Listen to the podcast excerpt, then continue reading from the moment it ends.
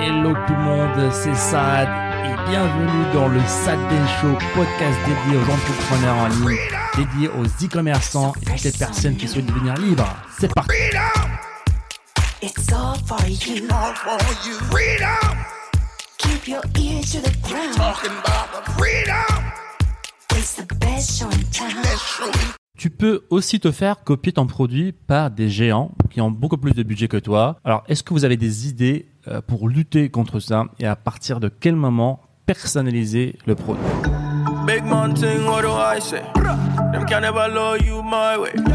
You go low, then you go high. You go near, then you go far.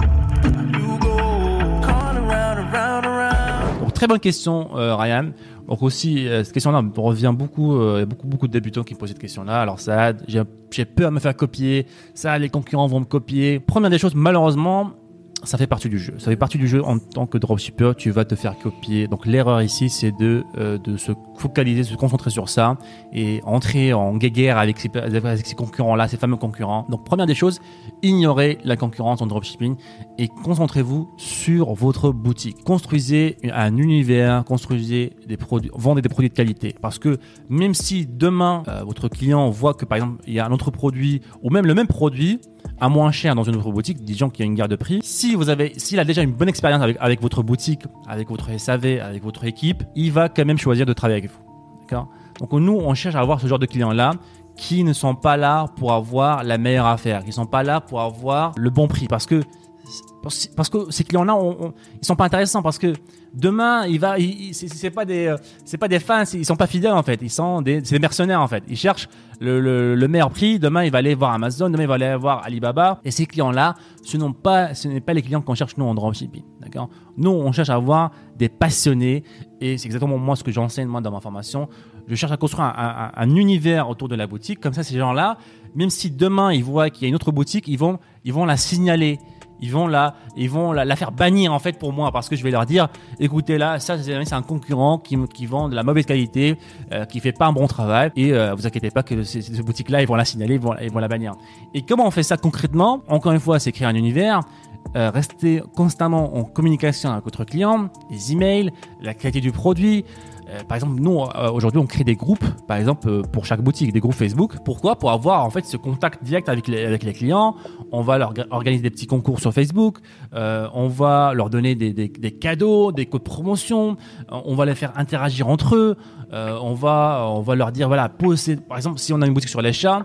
Bah, ça a tellement de sens de créer un groupe Facebook et leur dire postez-nous des, des, les photos de vos chats, parlez-nous de, de votre passion, créer en fait cet échange là parce que demain eux ils s'en foutent que bah ça coûte moins cher. C'est comme si demain bah tu me dis que bah, quelqu'un a copié euh, Apple.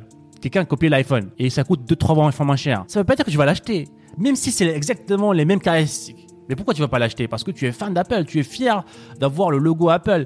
Nous Vraiment, ça, c'est la, c'est la forme finale, on va dire. Mais nous, on vise cette, cette, cette, cette forme-là. Et ça vient pas à pas. D'accord? Ça vient pas à pas. Et ça vient en créant tous les jours une communauté, un univers tous tes produits pour que les gens achètent la marque et non pas que le produit. Au début, forcément, ils vont acheter le produit, mais tout doucement, il faut que tu arrives à faire ce, switch tout doucement euh, vers le plan long terme euh, et qui est euh, la marque, qui est l'univers, qui est avoir des fans et non pas que des clients. Je suis tout à fait d'accord avec tout ce que tu viens de dénoncer, qui sont des, moyens longs. C'est pas du jour au lendemain que tu vas. Il n'y a pas un bouton à cocher pour pour empêcher ça. Mais je serais, je rajouterais pas quelque chose qui va dans le, dans le contresens de ce que tu viens de dire, mais quelque chose qui est qui est satellite à tout ça, qui pour moi, je- j'entends beaucoup cet argument-là des personnes qui débutent. Alors il y a deux cas. Soit c'est vraiment un débutant et il a peur, c'est une peur qu'il a.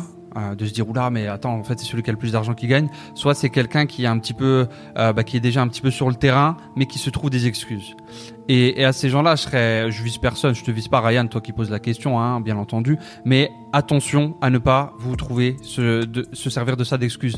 Oui, mais ça, moi, tu sais, de toute façon, euh, je lance pas de produit parce que bah, toi, tu as plus d'argent, tu vas juste venir, tu vas balancer de l'argent et tu vas prendre toutes mes ventes et moi, je vais jamais réussir. Pour moi, ça, c'est une excuse. C'est ni plus ni moins qu'une très très grosse excuse et c'est un problème de mindset. Parce que bah, plus on réussit, plus on se fait copier. Ça, des mois, euh, et encore, on a un exemple parmi d'autres. Il y a des géants encore euh, beaucoup plus gros que nous qui sont fait beaucoup copier beaucoup plus. Mais nous, à notre niveau, on s'est fait copier, mais on a eu des clones de notre boutique de A à Z, mot pour mot, qui ont pop comme ça du jour au lendemain. Les pubs, les créatifs qu'on avait achetés avec des studios, avec des acteurs, on avait engagé des enfants et tout aux États-Unis à 2000 euros, on avait filmé ça, machin, on avait du stock. Le lendemain, T'avais un mec à Hong Kong qui t'avait créé un clone de, de ta boutique qui balançait tout et qui s'en foutait complètement. Ouais, ça nous est arrivé, mais on est toujours là en fait. Derrière, ok, on s'est dit qu'est-ce qu'on fait? Move on quoi. Et, c'est pour ça que c'était pour rebondir sur le fait que tu dis parce que ça peut choquer peut-être les gens. Ignorer la concurrence. Ignorer la concurrence parce que pour nous, 80% des gens, surtout lorsque tu débutes, vous n'avez pas la neutralité, l'objectivité émotionnelle d'analyser ce qu'ils font de bien ou de mal et de l'utiliser pour vous. Vous allez juste vouloir rentrer en guéguerre. Ça, on le voit souvent, on reçoit des mails de gens. Ouais, euh, Ada, euh, Sad, comment je porte plainte Euh, J'ai envoyé une lettre à la DGCRS, machin. Pff, regardez, est-ce qu'ils ont fait quelque chose de mieux que vous avec ce produit? Est-ce qu'ils ont mis en place des trucs que vous pourriez réimplémenter plus tard? Et move on, faites votre maximum et continuez à, avancer pour vous dans votre aventure. Exact. Après, voilà, je, je dis pas qu'il faut être euh, naïf, en fait, et, ignorer la concurrence, mais en même temps, rassembler des armes, en fait.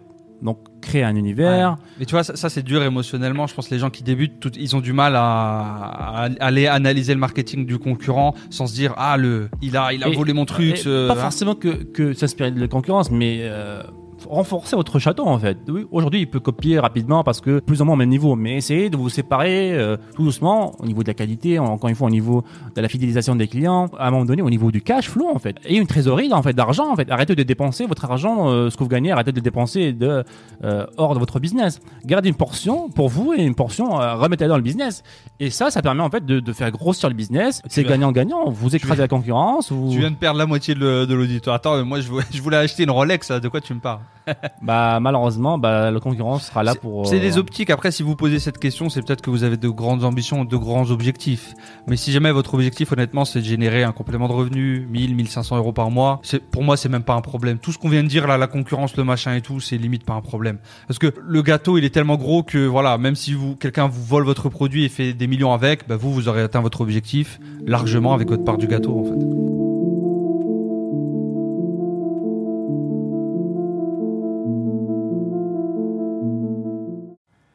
Et encore une fois, merci les amis de nous avoir écoutés. C'était le Sad Ben Show. Et si vous voulez revoir tous les autres épisodes, je vous invite à aller sur sadbenshow.com.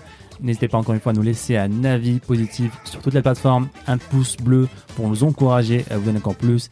C'était Sad. On se dit à très bientôt. Ciao, ciao.